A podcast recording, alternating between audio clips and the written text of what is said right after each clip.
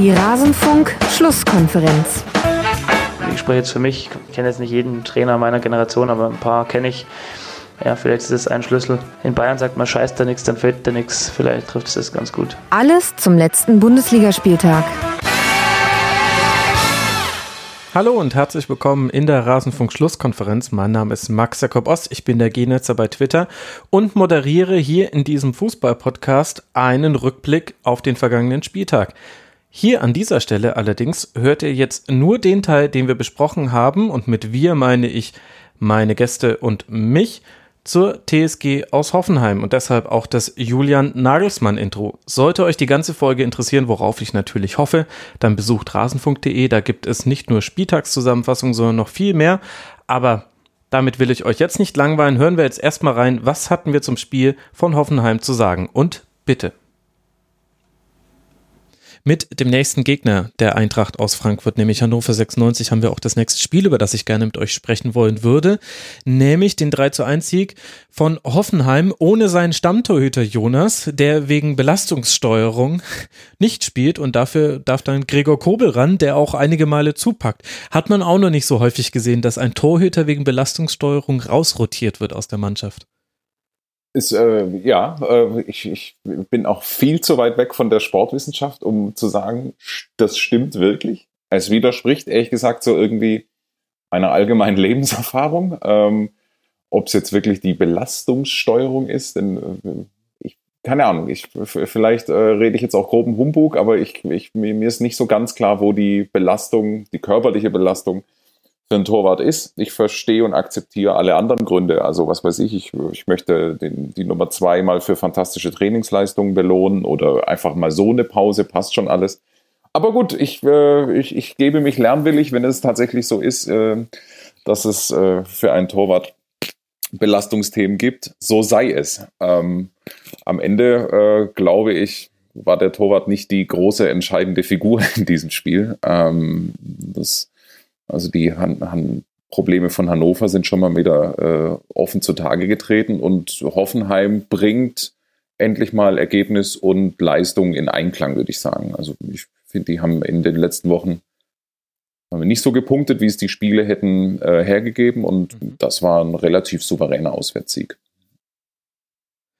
Ja, Hoffenheim funktioniert unabhängig von den Spielern einfach über das System ganz gut. Äh, das hat äh, Stefan Rommel völlig richtig in der letzten Schlusskonferenz gesagt. Ich finde, das hat man sehr, sehr gut gesehen in dem Spiel. Trotzdem aber gab es ja auch nochmal die Phase, wo es ein bisschen wackelig wurde. Also Hannover 96 hat lange Zeit nicht so wirklich am Spiel teilgenommen, aber hinten raus hätte das durchaus noch ein Unentschieden werden können. Flo, kannst du dir erklären, warum Hoffenheim das fast noch aus der Hand gegeben hätte? Ich glaube, die haben einfach körperlich Probleme. Also, weil das zieht sich jetzt schon durch die letzten Spiele hindurch. Ähm, in Donetsk war es auffällig. Am Wochenende, hilf mir kurz, gegen wen haben sie da gespielt? Dortmund.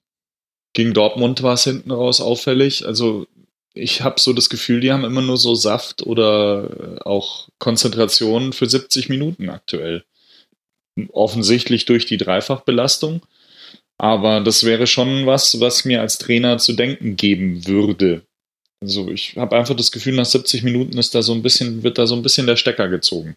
Mhm. Ähm, und das natürlich ist das System auch ein, ein sehr laufintensives, glaube ich. Also gerade ja. für die Außen. Unglaublich. Also ähm, beide Mannschaften sind 128 Kilometer gelaufen. Also ja. es war ein Abnutzungskampf. Also das würde ja. das schon ganz gut erklären, dass dann die Mannschaft, die noch mehr genau. Spiele in den Beinen hat, dann auch ein bisschen müder wirkt. Ja. Und ich finde auch interessant, dass halt gerade die Gegner es dann schaffen, immer hinter die Räume, in die Räume halt äh, hinter die Außenverteidiger ganz gut zu kommen oder hinter die Außen. Also wenn man sich erinnert an Donetsk, die haben dann permanent die, die rechte Hoffenheimer Abwehrseite äh, offengelegt und sind von dort dann permanent in den Strafraum einmarschiert wenn man überlegt, wie das Dortmunder Tor am Wochenende entstanden ist. Es ist auch aus dem Rückraum des einen Verteidigers von der Seite entstanden und auch Hoffenheim hat, äh, auch Hannover hatte jetzt dann, glaube ich, seine Chancen dann alle schön über außen vorbereitet. Ja. Und also das ist halt, dass dieser eine Schritt, der dann fehlt, der fehlt dann vor allem in diesen Räumen, die man eben durch viel Laufarbeit und durch viel Zustellen und durch viel Positionsspiele einfach abdecken muss. Und ähm, ja, ich glaube, das sind so ein bisschen die Hoffenheimer Baustellen noch. Ich weiß aber nicht, wie, wie man die, wie man der Herr wird inmitten lauter englischer Wochen. Na, mit Belastungssteuerung. Ja, genau, Belastungssteuerung. ja. ähm, ich meine, das ist ja schön, wenn man so Leute hat wie, wie Kaderabek und, und Brené, die da rauf und runter flitzen können. Das kann auch nicht, also kann nicht jeder und das haben auch nicht alle, alle Mannschaften, so zwei Außenverteidiger, die halt so perfekt oder so zwei Spieler, die perfekt gemacht sind für, für ein 3-5-2. Ähm, ich weiß halt nicht, wie das aussieht, wenn, wenn die dann mal eine Pause bekommen. Mhm. Ähm, wer sich dann anbietet noch, um diese Positionen dann zu besetzen. Ähm, ja, also da würde ich ein bisschen äh, Bauchschmerzen haben an Nagelsmanns Stelle, weil eben diese Laufbereitschaft kannst du nicht in drei Wettbewerben, wenn du nebenbei noch Champions League spielst, äh, in jedem Spiel an den Tag legen, glaube ich. Das stimmt. Wobei es aber natürlich ein sehr positives Zeichen ist, wenn das deine Mannschaft tut an einem Dienstagabend in Hannover. Also ja, aber dann ist halt nach 75 Minuten oder nach 70 Minuten auch Essig irgendwie und dann wird es hinten raus so ein bisschen, ja, schauen wir mal. Dafür hat man ja dann Belfodil, der mit äh, dem schönsten Dribbling seit äh, seinem Auswärtsspiel mit Werder Bremen damals noch in Hoffenheim ja dann äh, den Deckel drauf gemacht hat in der 94. Minute in einem 4 gegen 3 Konter schlägt er so lange Haken, bis Wimmer einfach sagt, ja gut, meine, meinetwegen, dann schieß halt aufs Tor und dann war es das 3 zu 1. Jetzt hatte Hannover eben diese stärkere Phase hinten raus, aber der ging ja Jonas vorher auch eine sehr schwache Phase voraus. Und es spitzt sich so ein bisschen die Situation bei 96 insofern zu, dass man immer noch nicht gewonnen hat und erst bei zwei Punkten steht. Woran hakt es denn vielleicht auch im Vergleich zur letzten Saison, deiner Meinung nach? Ja, es ist, das, das ist ja das, Hannover gehört ja zu den Teams, wo es dann wirklich echt immer nur so um minimale Kleinigkeiten geht. So, ein Tor hin, maximal zwei Tore her. Ähm, und ja, vielleicht kann man das Nürnberg-Spiel so ein bisschen äh, beispielhaft heranziehen, mhm. wo sie also total auf Augenhöhe, auswärts, über eine gewisse Zeit Spielkontrolle, sogar Rückschlag weggesteckt, also mit äh, einem Mann weniger, sehr, sehr diskutabel ähm, spielen es eigentlich gut, haben ihre Chancen, bisschen Lattenpech hier. Und dann sind sie aber halt in der einen Situation mal nicht da, also so war es jetzt äh, auswärts in Nürnberg kürzlich, ähm, kassieren dann direkt noch einen Doppelschlag und das war's. Ähm, es sind so, so, so totale Details, Kleinigkeiten, die dann halt den, den Ausschlag geben. Und wenn manchmal manchmal klappt's, also das äh, zu Hause gegen Dortmund ja immerhin die Null Mhm. Also diesen, diesen einen Punkt geholt. Ähm, jetzt müssen sie dann halt aber halt, also tatsächlich irgendwann mal äh, anfangen mit, mit den, den drei Punkten.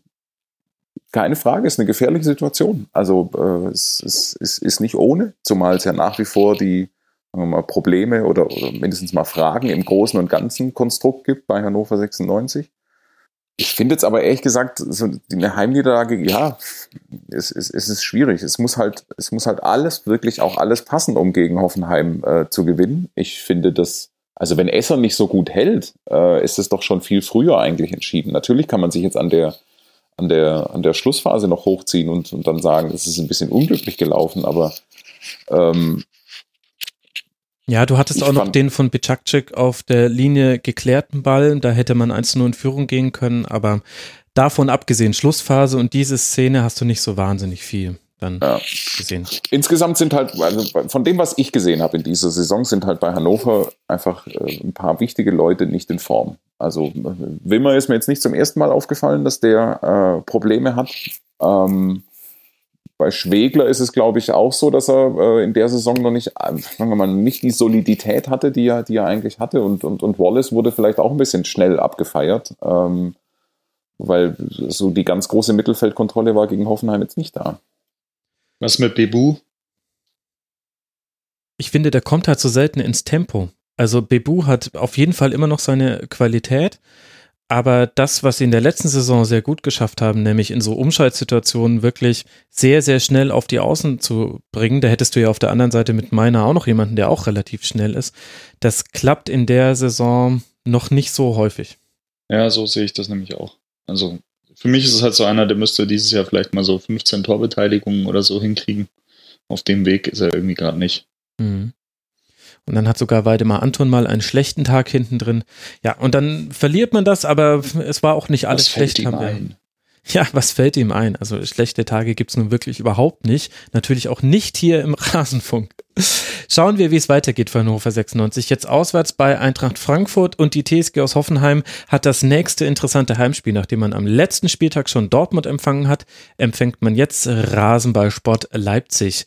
Und mit Raber Leipzig würde ich auch gern weitermachen. Das war ein 2 zu 0 Sieg, den man da beobachten konnte am Mittwochabend. Und auch in Leipzig schafft es der VfB nicht, seinen ersten Saisonsieg einzufahren. Also wir bleiben bei den Mannschaften, die noch nicht gewinnen können. Hannover 6. Ja, und so endet er auch schon wieder unser Rückblick auf das Spiel von Hoffenheim am vergangenen Bundesligaspieltag. Interessiert euch, was wir auch zu den anderen Spielen zu sagen hatten? Wir legen auch immer einen Schwerpunkt auf je einen Verein pro Sendung. Dann geht doch mal auf rasenfunk.de. Da findet ihr auch noch viele andere Fußball-Podcast-Folgen zu den europäischen Top-Ligen, zu zeitlosen Themen. Ich denke, da dürfte für jeden was dabei sein. Würde mich freuen, euch dort wiederzusehen. Wenn nicht, hören wir uns an dieser Stelle wieder nach dem nächsten Hoffenheim-Spiel. Bis dahin macht's gut. Ciao.